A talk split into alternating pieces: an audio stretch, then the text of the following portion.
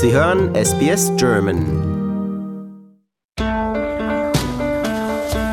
Herzlich willkommen zum Podcast Abenteuer lesen.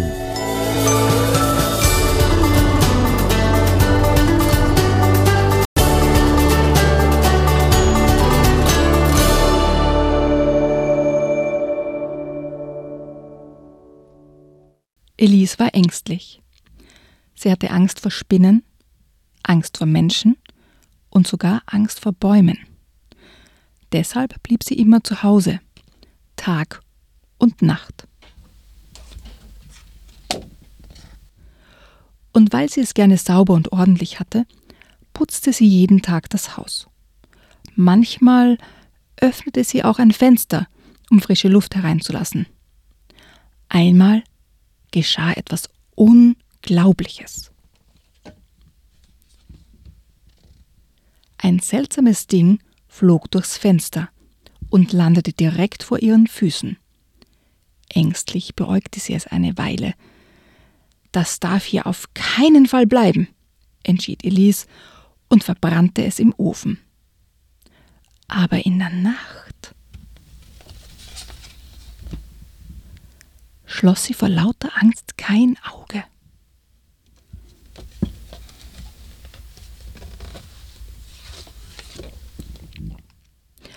Am nächsten Morgen hörte sie ein Klopfen. Es klopfte nie an der Tür. Wer sollte bei ihr auch klopfen? Auf keinen Fall würde Elise aufmachen. Aber das Klopfen hörte nicht auf. Also machte sie doch auf und staunte. Wo ist mein Flieger? fragte der Kleine. Oh, murmelte Elise. Und ich muss mal ganz doll, sagte er noch. Was mache ich denn nur? dachte Elise. Aber dann sagte sie, das Klo ist die Treppe hoch links. Der Kleine kletterte die Stufen hoch und verschwand. Eine kleine Ewigkeit war er weg. Dann kam er wieder. Wer ist das? Fragte er. Elise betrachtete das Bild. Der Kleine wartete geduldig. Das bin ich, als junges Mädchen, sagte sie und lächelte ein wenig. Ich war auf einen Ball eingeladen und hatte mein schönstes Kleid an. Cool, sagte der Kleine und schaute sich weiter um.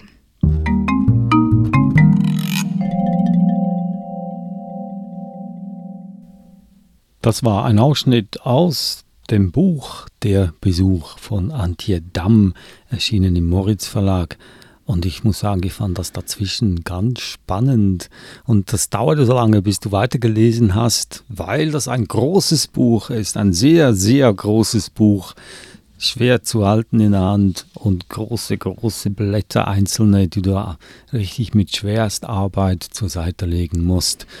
Das ist auch das Thema heute. Große Bücher im Podcast Abenteuer lesen und da sage ich herzlich willkommen. Ich bin Adrian Blitzko und die Person, die gerade gelesen hat, ist niemand anderer als Eva Murer. Hallo Eva.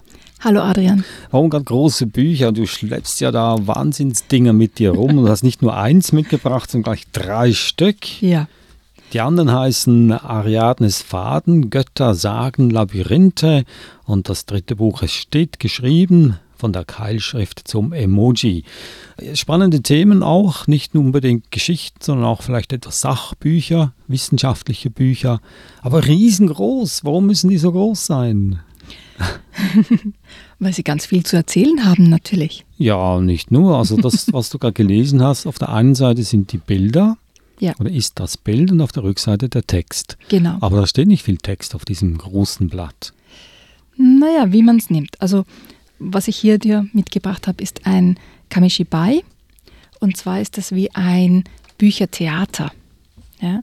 Also es gibt es natürlich auch als normales kleines Buch, aber das, was ich dir heute mitgebracht habe, ist dafür gedacht, gemeinsam angeschaut und gelesen zu werden. Jetzt entweder einzeln oder auch mit einer Gruppe von Kindern, wobei immer vorne das Bild ist. Also wenn ich dir jetzt zum Beispiel das erste Bild zeige, dann hält man das hoch, zeigt es den Kindern und auf der Rückseite sehe ich den Text. Und in dem Fall ist der Text in vier verschiedenen Sprachen. Also ich könnte das jetzt auf Deutsch vorlesen, auf Englisch, auf Französisch oder auf Türkisch. Deshalb auch die Bezeichnung Theater. Also du hältst das hin, es ist wie eine Bühne quasi. Ja. Und währenddem du das hältst, liest du den Text, sodass die Kinder oder die Zuschauer sich das Bild angucken können, währenddem sie den Text hören. Genau, und es gibt. Und man kann gleich noch Sprachen lernen. Man könnte auch Sprachen lernen.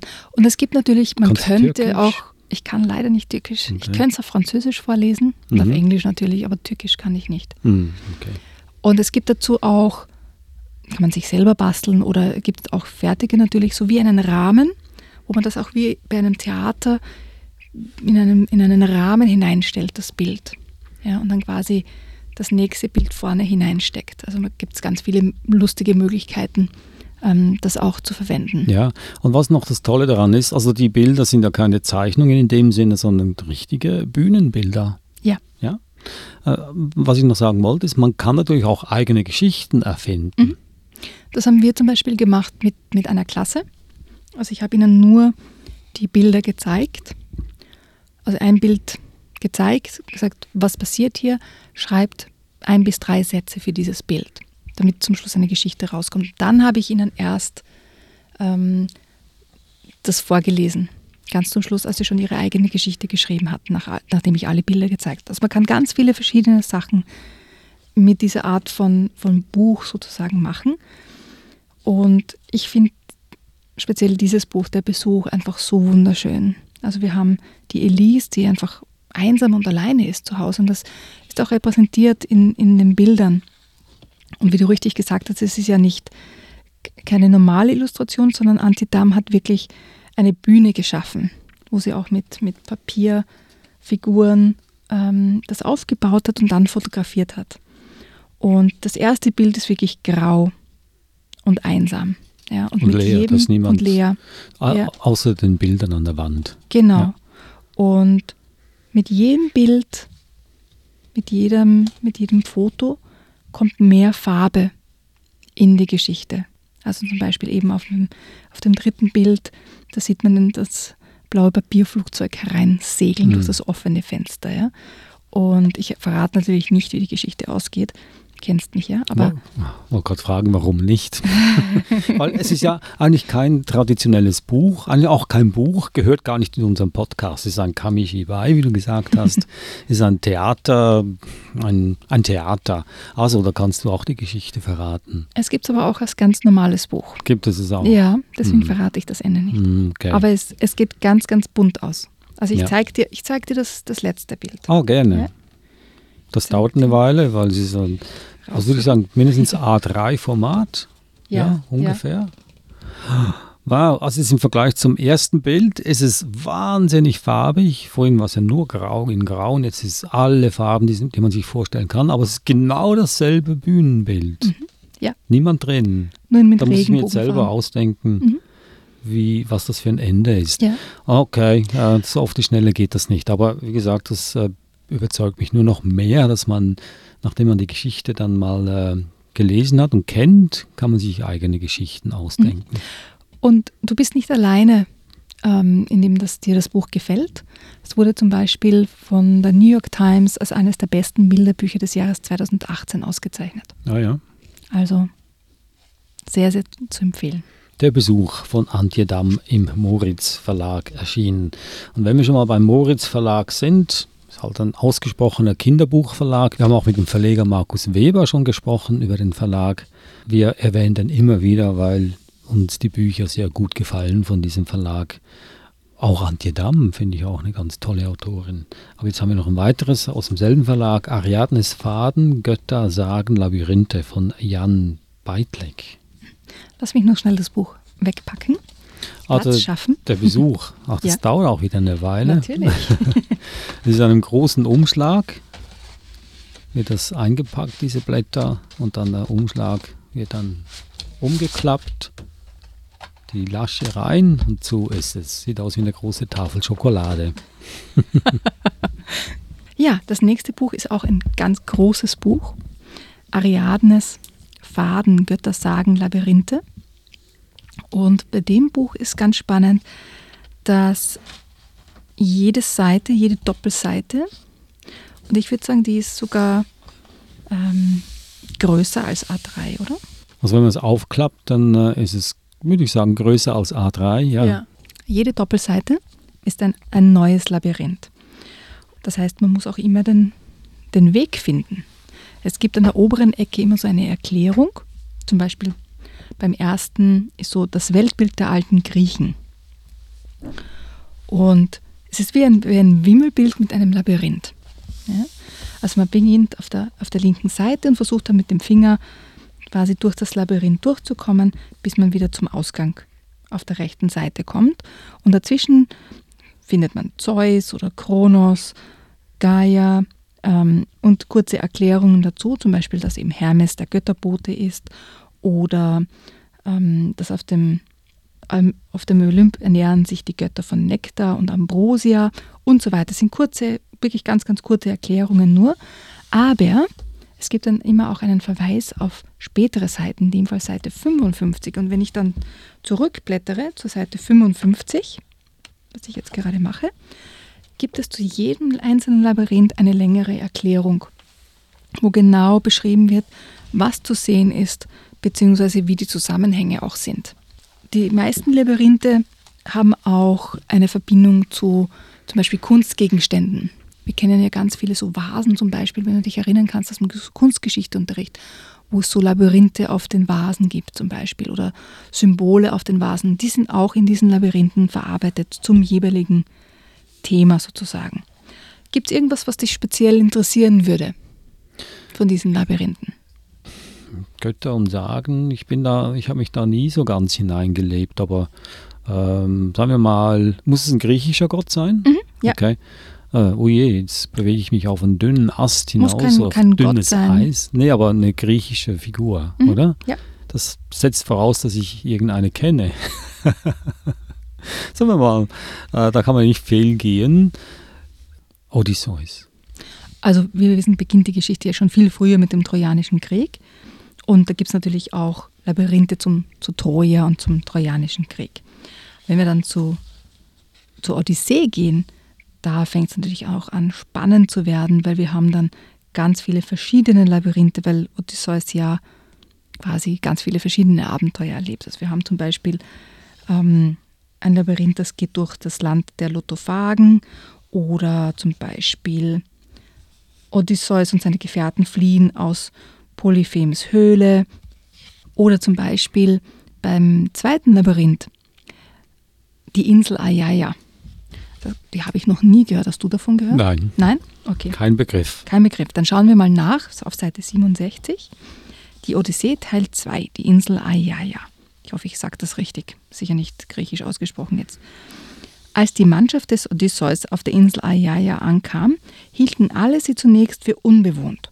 Aber bald stellte sich heraus, dass hier die schöne Zauberin Kirke lebte, eine Tochter des Sonnengottes Helios. Mitten auf der Insel stand ihr prächtiger Palast, um den sich von ihr gezähmte wilde Tiere tummelten. Kirke gebar Odysseus einen Sohn, Telegonos. Als der König von Ithaka weiterzog, riet sie ihm, den Hades zu besuchen, das Totenreich. Und schon haben wir was Neues gelernt. Ich habe nicht gewusst, dass Odysseus einen Sohn mit Kirke hatte. Wusste ich auch nicht. Siehst du, Ja. wir sind schon wieder ein Stück klüger Ja. geworden. Gut. Abgesehen von den Labyrinthen, ähm, was würde ein, einen jungen Leser da, dazu bewegen, das Buch in die Hand zu nehmen? Was glaubst du? Ja, es hat so ziemlich alles Spannende, was man sich vorstellen kann. Also man hat wilde Tiere, man hat griechische Götter, man hat ähm, zum Beispiel auch witzige Szenen. Ich blättere nur schnell dorthin, damit ich dir auch genau beschreiben kann, was man da sieht. Und zwar ist das zum Beispiel Sisyphus. Von dem hast du ja gehört, Ja, oder? ja. Das ist uns allen ein Begriff. Das ist eine der Seiten, wo es kein Labyrinth gibt, sondern das sind so wie ähm, Comiczeichnungen. Ja, wo dann den Stein den Berg hochrollt, wieder runterrollt, wieder Genau. hochrollt, wieder runterrollt. Genau, aber es ist Immer einfach wieder, ganz, ganz wieder. witzig gezeichnet, Ja, weil er eben ähm, den Stein nur nicht immer wieder raufholt und wieder runterrollen lässt sozusagen, sondern einfach auch ganz witzige Posen dabei macht. Mhm. Also es gibt einfach witzige Sachen drinnen, spannende Sachen, wie zum Beispiel bei Troja, wo es wirklich ähm, gekämpft wird und Flammen überall sind, es gibt Schiffe und Boote, Pferde. Findet man da irgendwelche Verbindungen zu neuen Geschichten, zu neuzeitlichen Geschichten? Gibt's Nein, da, hier geht es wirklich um die griechische Götterwelt. Ja. ja. Ich habe andere Bücher schon gesehen, ähm, die andere Themen auf diese Art und Weise ähm, verarbeiten. Aber das jetzt in, die, in diesem Buch geht es um die griechischen Sagen. Ja, aber das wäre ja auch eine Möglichkeit, wenn man mit dem Kind dieses Buch in die Hand nimmt, dass man, äh, weil das sind ja Urgeschichten, das sind mhm. Geschichten, die auch in den jetzigen neuzeitlichen Geschichten vorkommen, nur anders ausgedrückt wahrscheinlich, andere Personen. Das kann man ja dann so quasi versuchen herauszufinden.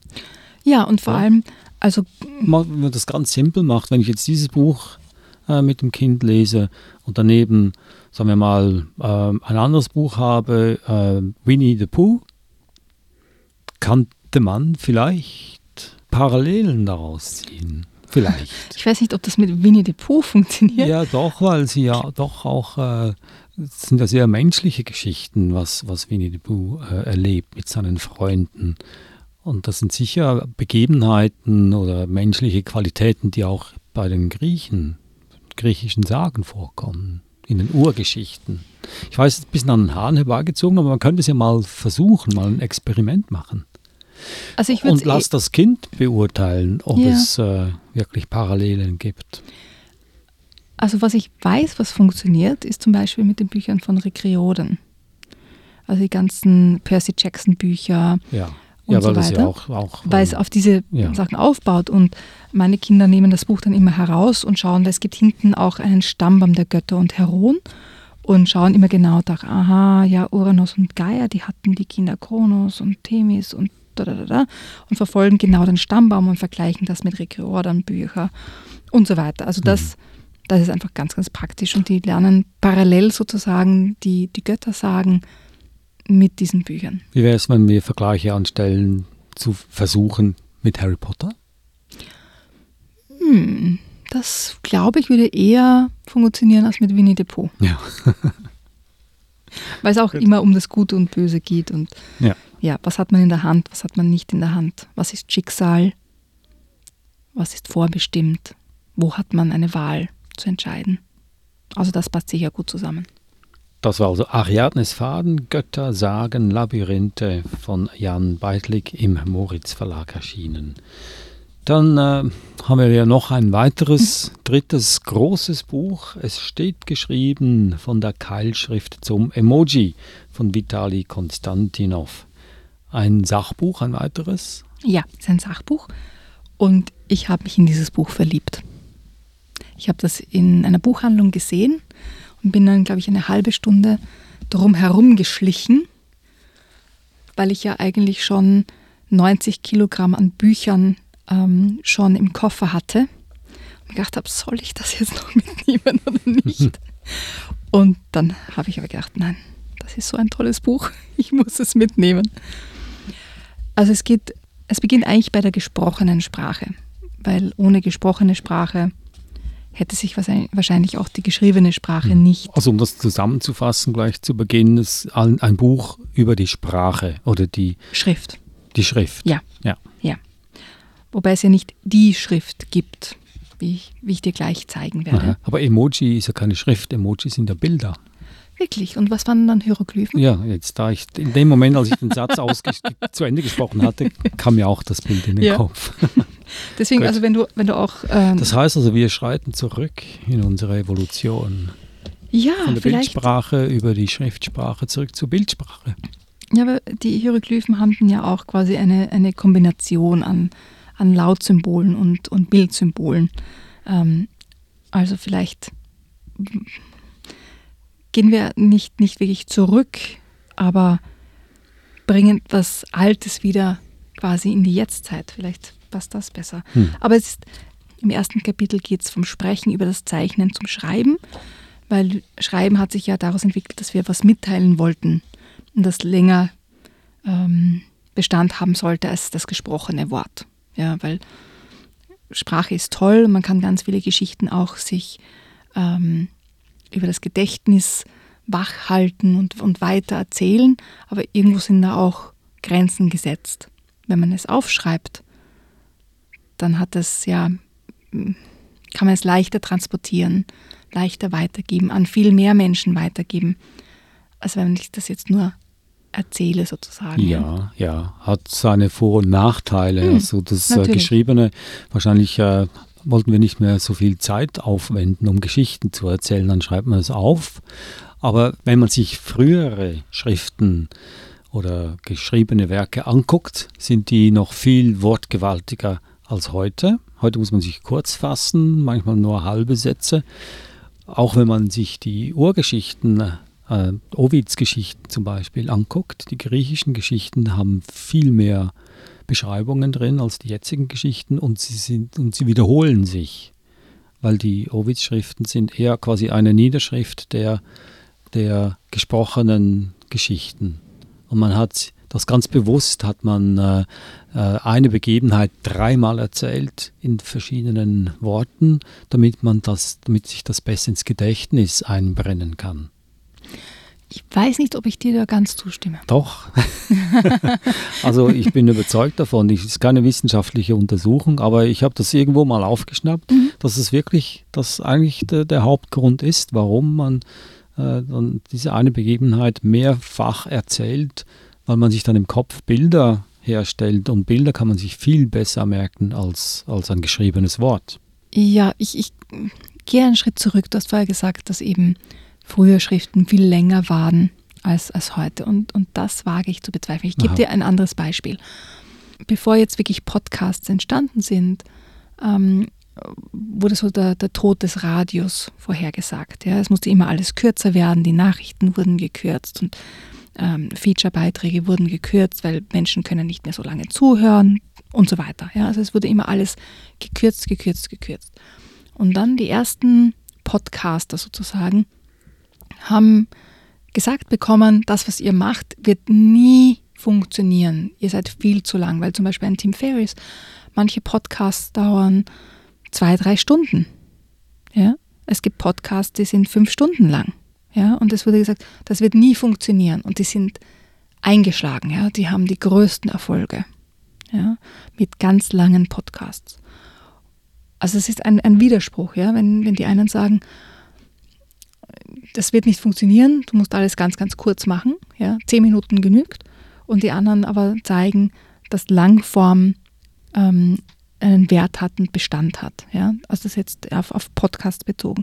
Und auch beim geschriebenen Wort glaube ich, dass es ja, es gibt ganz, ganz viele Kurzformen, wie eben ähm, Twitter, ja, wo man sich wirklich auf 140, Seit, ähm, 140 Zeichen oder so beschränken muss. Ja? Ähm, oder auch E-Mails, die relativ kurz gehalten sind meistens. Aber dann gibt es ganz viele Blogbeiträge zum Beispiel, die, die über Seiten gehen, wenn man sich das ausdrucken würde. Ja, die ganz, ganz lange Artikel sind, so wie man früher auch Reden geschrieben hat oder Betrachtungen geschrieben hat, philosophische zum Beispiel. Also ich glaube, dass heute einfach beides Platz hat und ich glaube, dass wir einfach die, die Kurzformen der Geschichten, die vor tausenden Jahren geschrieben wurden, einfach gar nicht mehr haben. Dass die verloren gegangen sind, so wie jetzt auch ähm, viele Kurzkommunikation ja verloren geht. Ja, also ich, ich behalte meine Nachrichten am, am Telefon ja nicht auf, während ich da kurz irgendwie im Tippse. Und genauso wird diese Gebrauchsschrift von vor 5000 Jahren kaum noch existieren. Also ich glaube, das, was übrig geblieben ist, ist einfach das, was so quasi lange philosophische Texte waren, die halt immer wieder abgeschrieben wurden, aber nicht, was jetzt so Gebrauchsliteratur oder Gebrauchsschrift war. Ich glaube, das ist einfach eine, unsere, unser Eindruck einfach ein, ein bisschen ein verschobener ist dadurch. Hast du das aus diesem Buch gelernt? Nein, das habe ich mir selbst ausgedacht. Okay. Dann gehen wir zurück zum Buch. Gehen wir zurück zum Buch. Keine Monologe mehr, ich habe es verstanden. ähm, ja, also sie, das Buch beginnt wirklich am Anfang mit Schriftsystemen. Und ich habe ganz, ganz viele Dinge daraus gelernt. Ähm, zum Beispiel hast du gewusst, dass bei unserem normalen lateinischen Alphabet am Anfang nur 21 Buchstaben waren. Nein, das habe ich nicht gewusst. Also die, nee, nee. Ja. Und Was das, hat denn gefehlt? zum Beispiel das, das V war zunächst ein V, ein U oder ein W. Ja? U und J kamen erst im 16. Jahrhundert dazu. Und das W, das W, noch viel später. Also das ist eigentlich ein junger Buchstabe, Ja. ja, sozusagen. Mhm. Habe ich nicht gewusst. Also es gibt ganz viele ähm, Informationen auch über, über unsere eigene Sprache, unsere eigene Schrift drinnen.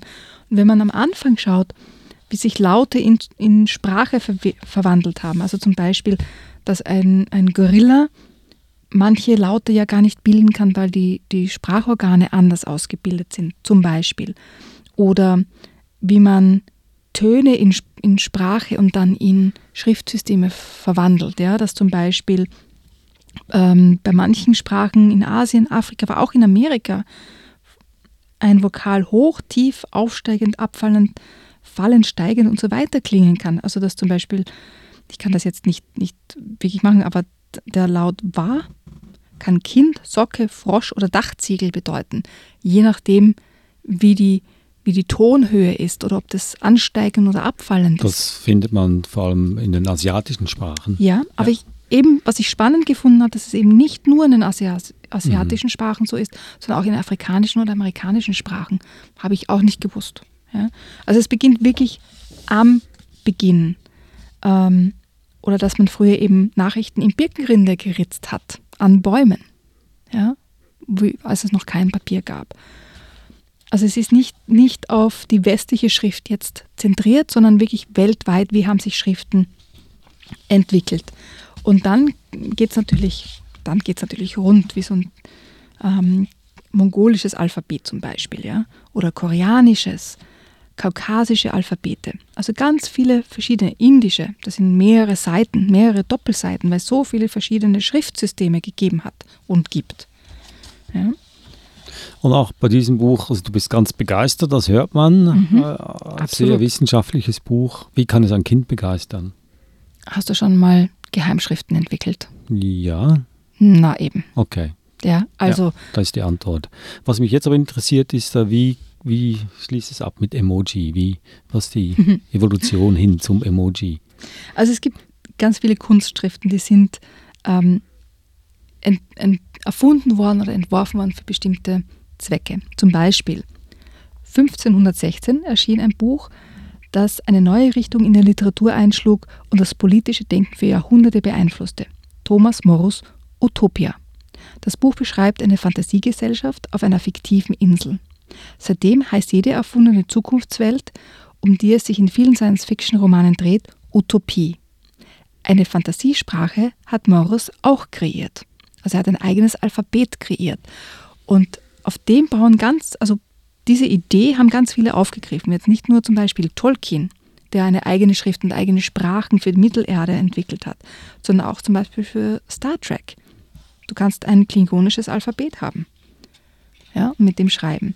Emoji sind ja nichts anderes als auch eine eigene Kunstsprache, die quasi dir helfen, Dinge auszudrücken. Sprache und Schrift ist ja etwas, um sich auszudrücken.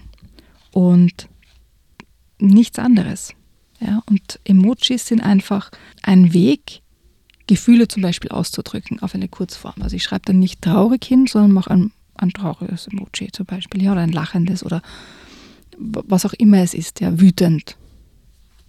Also, wenn man wissen möchte, woher kommen die Emojis, dann nimmt man dieses Buch in die Hand. Es steht geschrieben von der Keilschrift zum Emoji von Vitali Konstantinov im Gerstenberg Verlag erschienen.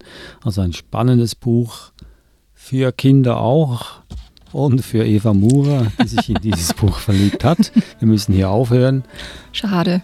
Es gibt noch so viel zu erzählen über dieses Buch. Ich weiß, aber alles hat sein Ende. Auch unser Podcast Abenteuer lesen. Danke, dass Sie dabei waren. Sie können noch mehr von uns hören, wenn Sie Lust darauf haben, auf unserer Webseite sbs.com.au-german, dann auf Anhören klicken und dann springen 160 Episoden ins Herz. Oder Sie finden uns auf allen Podcast-Portalen und sagen es weiter, dass es uns gibt. Wir freuen uns natürlich auch auf jeden Kommentar. Ich bin Adrian Plitzko und ich sage danke, Eva Mura. Ich danke dir, Adrian.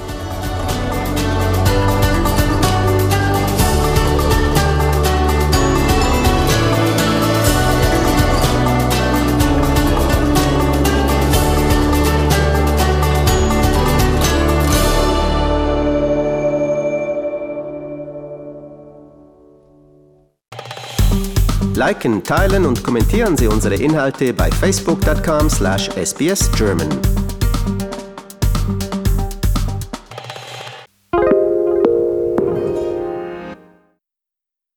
SBS is Australia's most trusted multilingual broadcaster.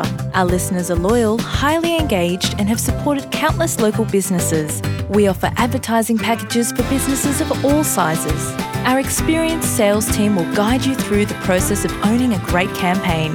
Bring your own ad or have our production team make you something in one of our 68 languages. Start the conversation with your new audience today. Email sales at sbs.com.au.